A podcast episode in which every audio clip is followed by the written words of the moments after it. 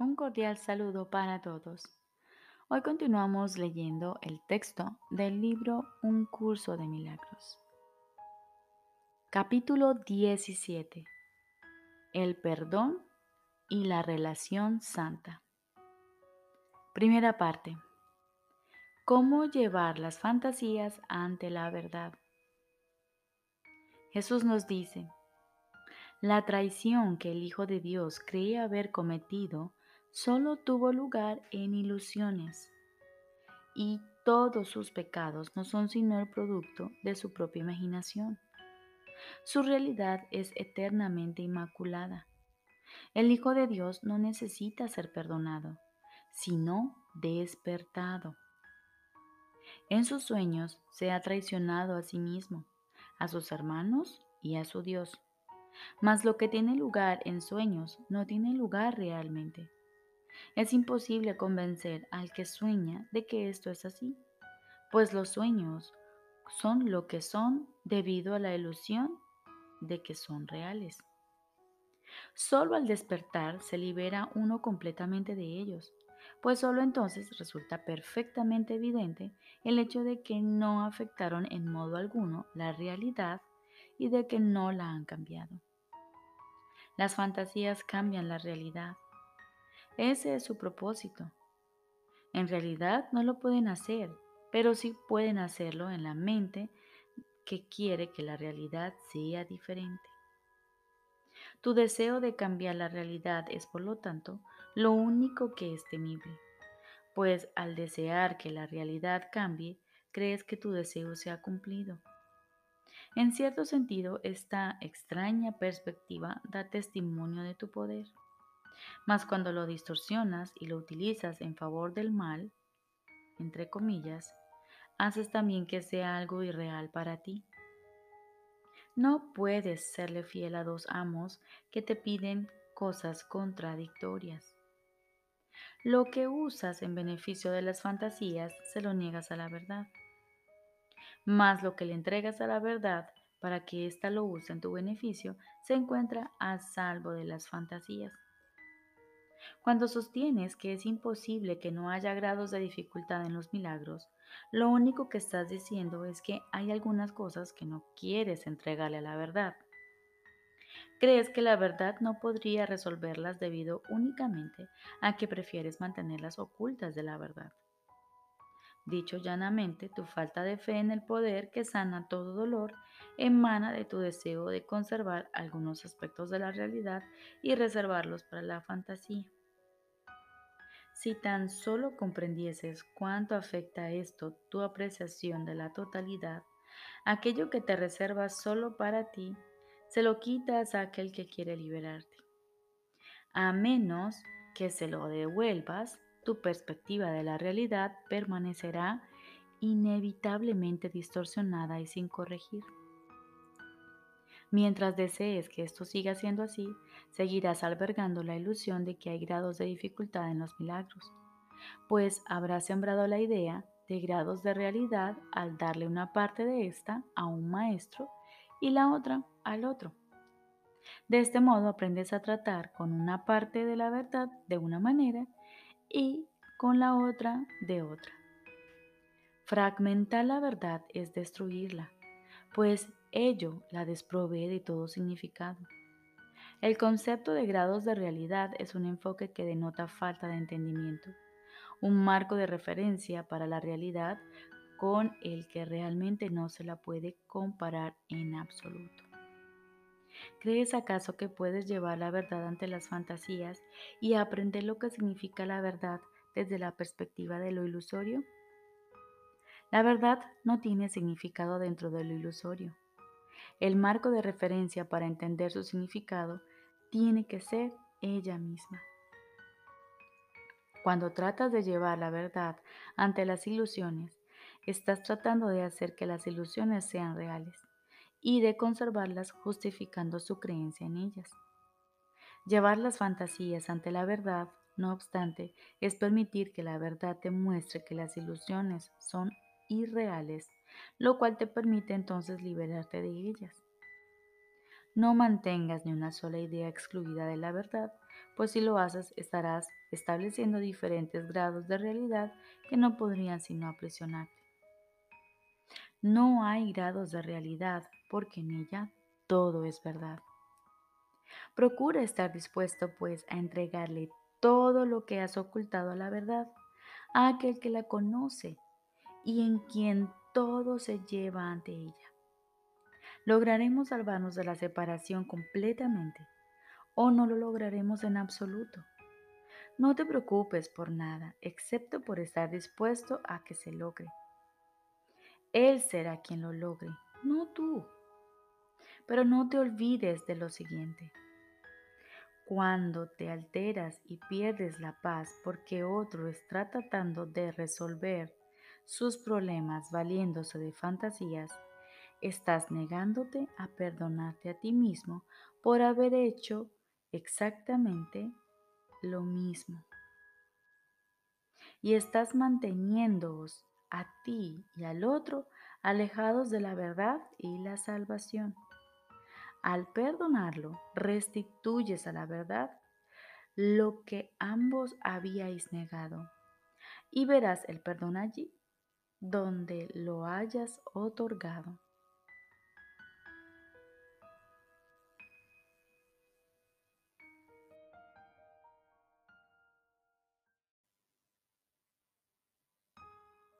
Ahora continuamos con el libro de ejercicios. Lección número 135. Si me defiendo, he sido atacado. ¿Quién se defendería a sí mismo a menos que creyese que ha sido atacado, que el ataque es real y que defendiéndose es como puede salvarse? En esto radica la insensatez de las defensas, las cuales otorgan absoluta realidad a las ilusiones y luego intentan lidiar con ellas como si fuesen reales. Ello no hace sino añadir más ilusiones a las ilusiones, haciendo así que la corrección sea doblemente difícil.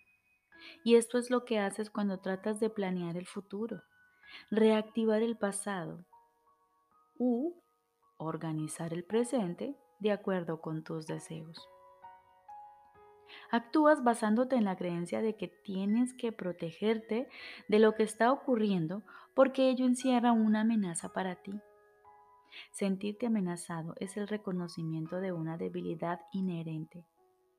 Es asimismo la creencia de que hay un peligro que tiene el poder de incitarte a que busques una defensa apropiada.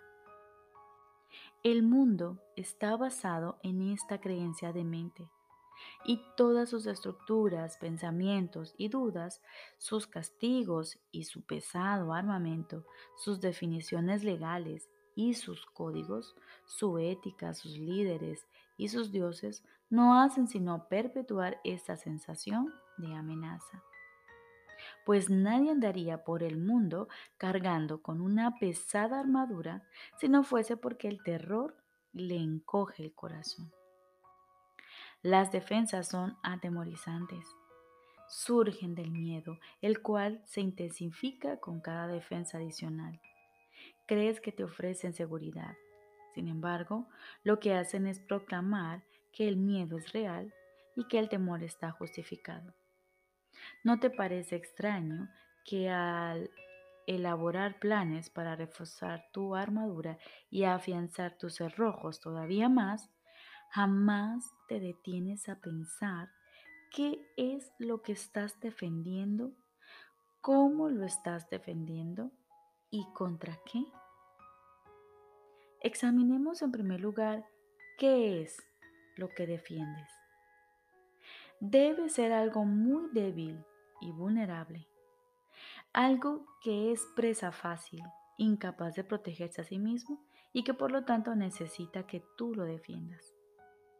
¿Qué otra cosa sino el cuerpo adolece de tal fragilidad para que para proteger su insignificante vida es necesario prestarle un constante cuidado y preocuparse en gran manera por su bienestar? ¿Qué otra cosa sino el cuerpo flaquea y es incapaz de ser el digno anfitrión del Hijo de Dios? Sin embargo, no es el cuerpo el que puede temer o ser algo temible.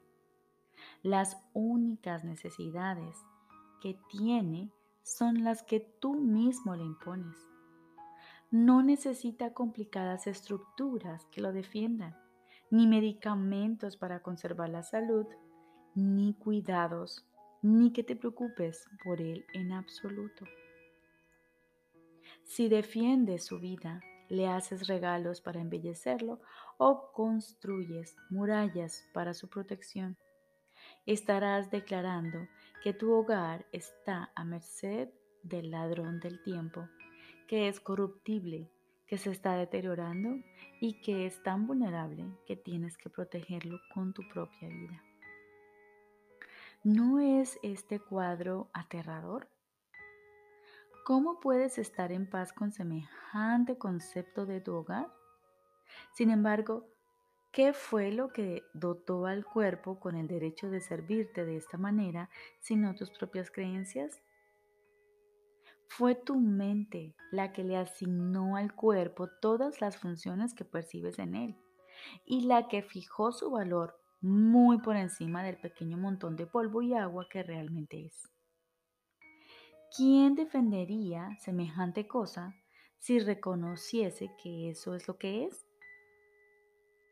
El cuerpo no necesita ninguna defensa. No podemos hacer suficiente hincapié en esto. El cuerpo se mantendrá fuerte y saludable si la mente no abusa de él asignándole funciones que no puede cumplir, propósitos que están fuera de su alcance y elevadas metas que no puede alcanzar. Tales intentos ridículos, aunque celosamente atesorados, son la fuente de los múltiples y dementes ataques a lo que sometes. Pues el cuerpo parece frustrar tus esperanzas, tus valores y tus sueños, así como no satisfacer tus necesidades. El ser, entre comillas, que necesita protección, no es real. El cuerpo, que de por sí no tiene valor, ni es merecedor de la más mínima defensa, solo requiere que se le perciba como algo completamente ajeno a ti para convertirse en un instrumento saludable y útil a través del cual la mente puede operar hasta que deje de tener utilidad. Pues, ¿quién querría conservarlo una vez que deja de ser útil? Defiende al cuerpo y habrás atacado tu mente, pues habrás visto en ella las debilidades, las limitaciones, las faltas y los defectos de los cuales crees que el cuerpo debe ser liberado. De este modo, no podrás ver la mente como algo separado de las condiciones corporales y descargarás sobre el cuerpo todo el dolor que procede de concebir a la mente como frágil limitada y separada de las demás mentes y de su fuente. Estos son los pensamientos que necesitan curación. Y una vez que hayan sido corregidos y reemplazados por la verdad, el cuerpo gozará de perfecta salud.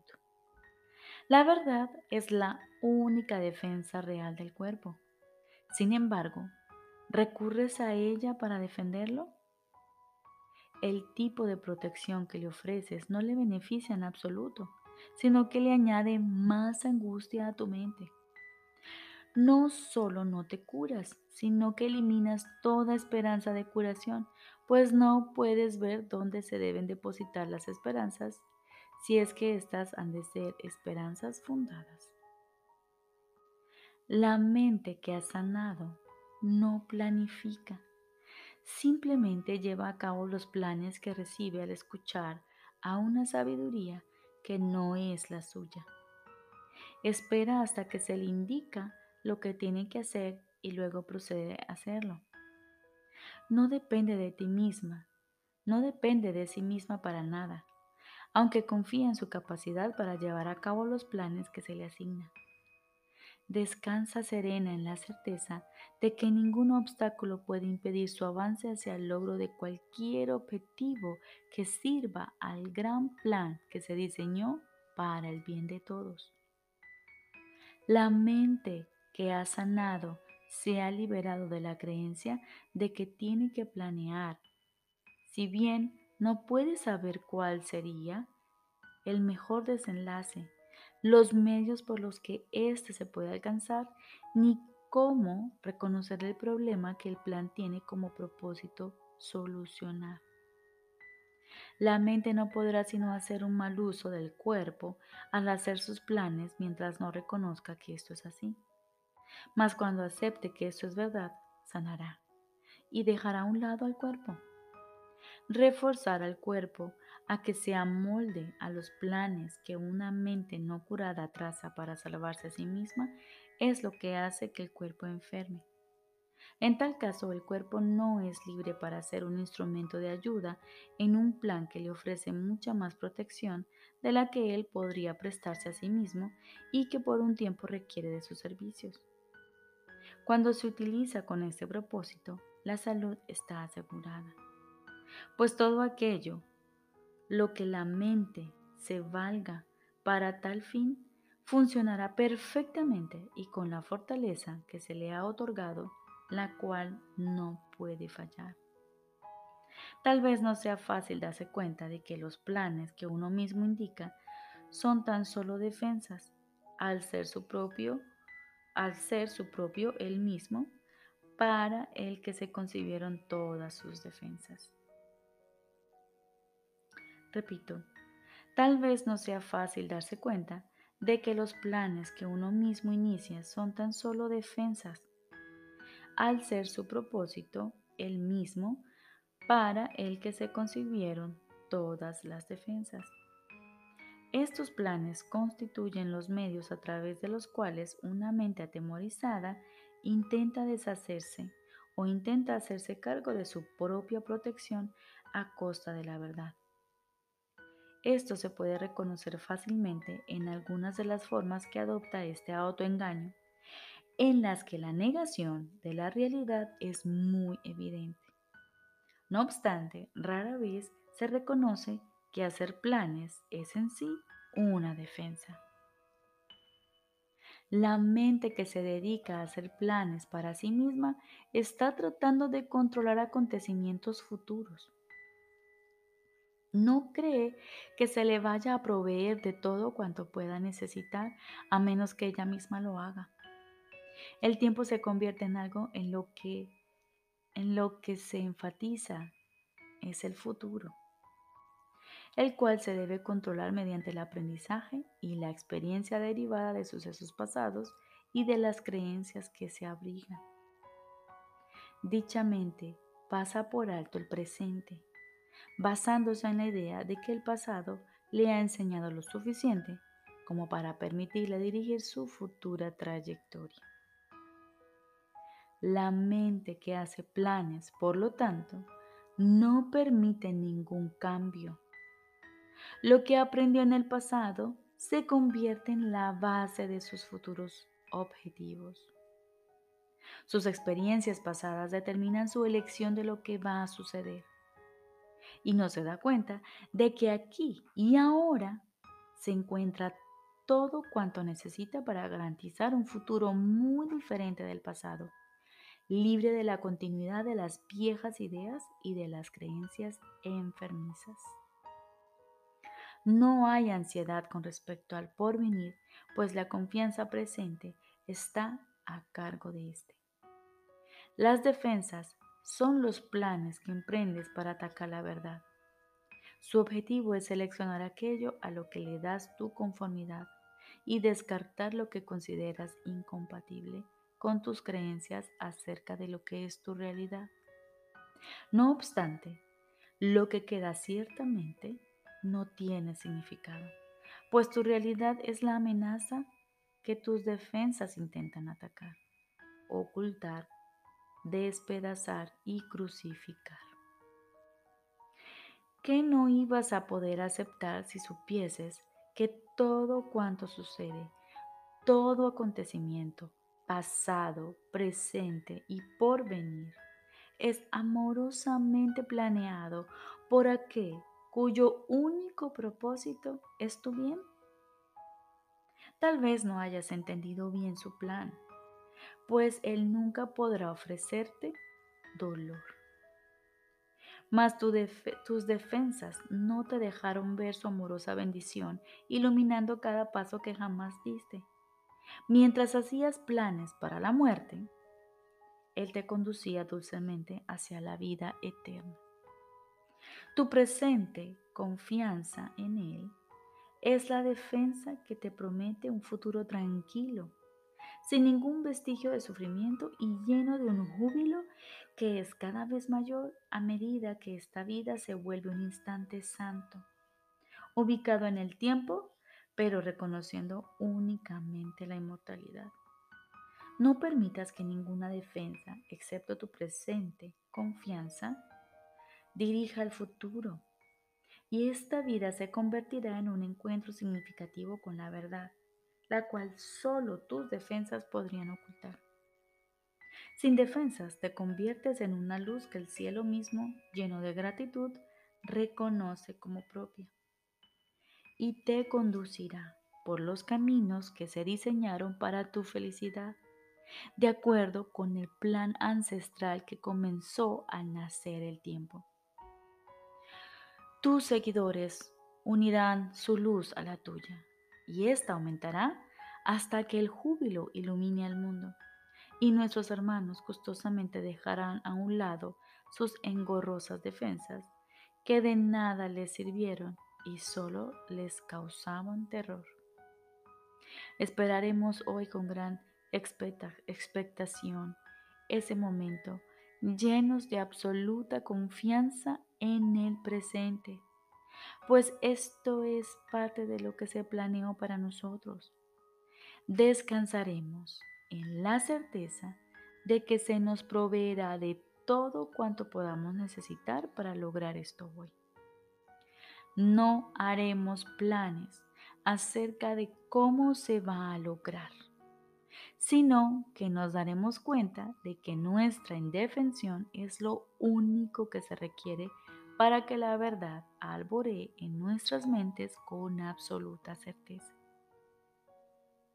Durante 15 minutos, en dos ocasiones hoy, nos abstendremos de elaborar planes sin sentido y de albergar pensamientos que le impidan la entrada a la verdad en nuestras mentes.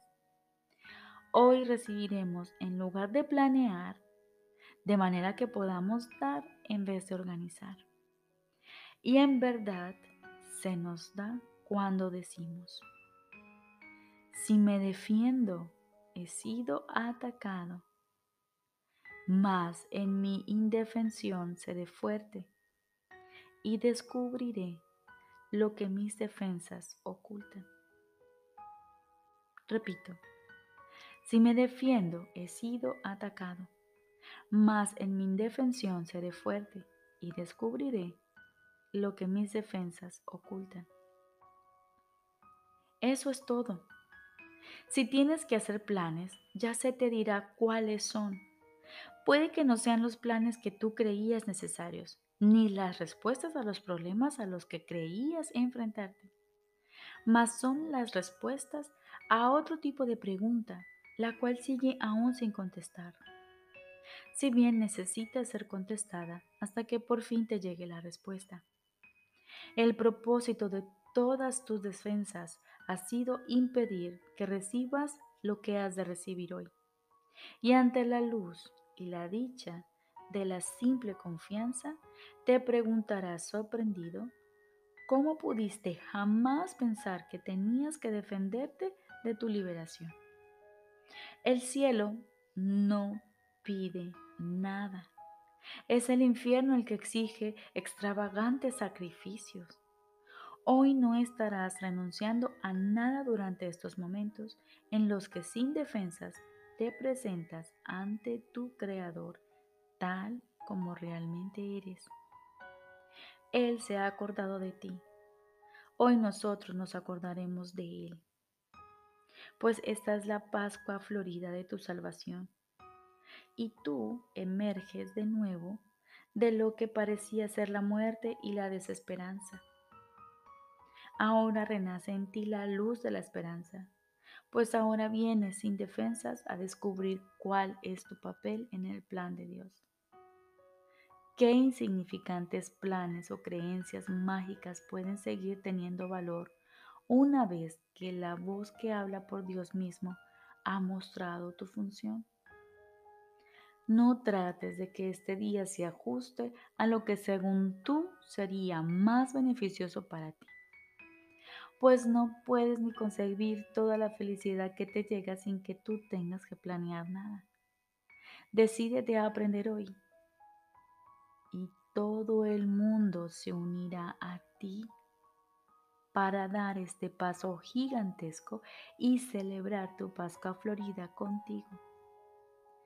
Si en cualquier momento a lo largo del día adviertes que cosas pueriles e insignificantes parecen ponerte a la defensiva y tienden o te tienden a urdir en planes, recuerda que este es un día dedicado a un aprendizaje especial y reconócelo repitiendo lo siguiente. Esta es mi Pascua Florida y quiero conservarla santa. No me defenderé, pues el Hijo de Dios no necesita defensas contra la verdad de su realidad. Esta es mi Pascua Florida y quiero conservarla santa. No me defenderé, pues el Hijo de Dios no necesita defensas contra la verdad de su realidad. Recordemos, lección número 135. Si me defiendo, he sido atacado. Hoy se nos hace la invitación de tener un día sin planes y solo dedicaremos dos sesiones, cada una de 15 minutos a escuchar la voz de nuestro guía, de nuestro Creador. Y mientras lo hacemos, recordamos lo siguiente. Si me defiendo, he sido atacado, mas en mi indefensión seré fuerte y descubriré lo que mis defensas ocultan. Así que hoy nos obtendremos nos abstendremos de hacer planes. Y si caemos en la tentación, nos repetiremos lo siguiente.